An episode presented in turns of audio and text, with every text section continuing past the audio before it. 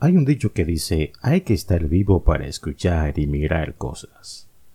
Hace unos días escuché por las redes sociales a un pastor decir que la salvación no se pierde.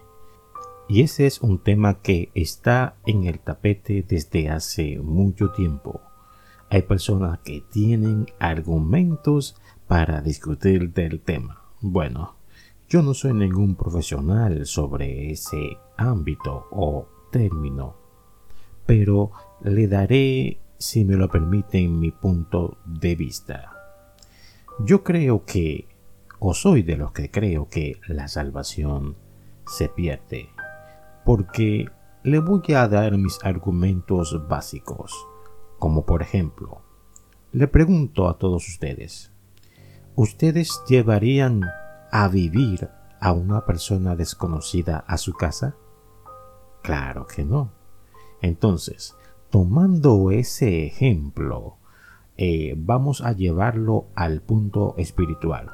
La palabra de Dios dice que el Señor eh, le habló a sus discípulos y le dijo, Voy pues a preparar lugar para vosotros. Así que el Señor le dio el anuncio que iba a preparar un lugar para los discípulos, para aquellas personas que estaban con él. ¿Por qué el Señor primeramente le dice eso? ¿Por qué? Porque sencillamente los conocía, que es el punto número uno. Y el punto número dos es que ellos se dieron a conocer del Maestro. Quiero leer una cita bíblica que está en Romanos capítulo 6 del 1 en adelante, que dice de esta manera, ¿qué pues diremos? ¿Perseveraremos en el pecado para que la gracia abunde? En este caso, el apóstol le habla a los romanos y le dice, ¿Qué pues? En tono interrogante. ¿Perseveraremos en el pecado?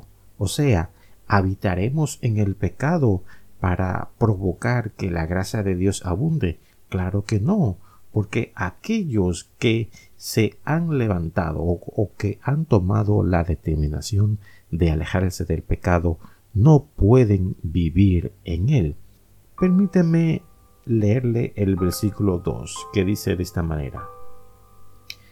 Dice, en ninguna manera, porque los que hemos muerto al pecado, ¿cómo viviremos aún en él?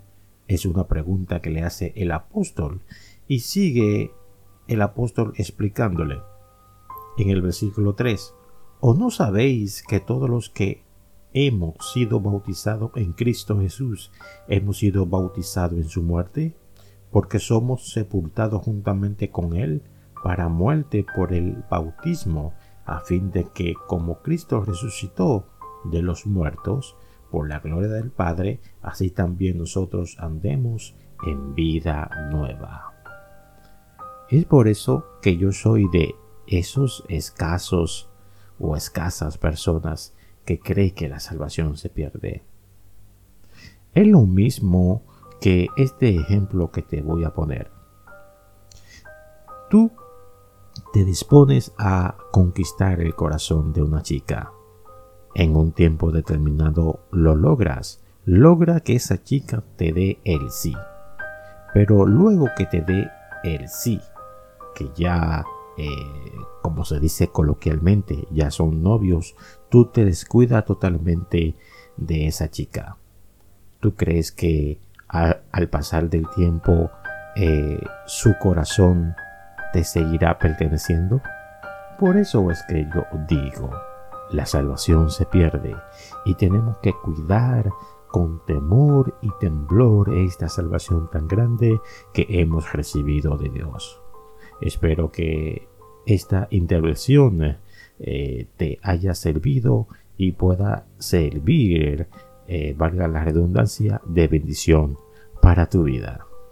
Dios te bendiga.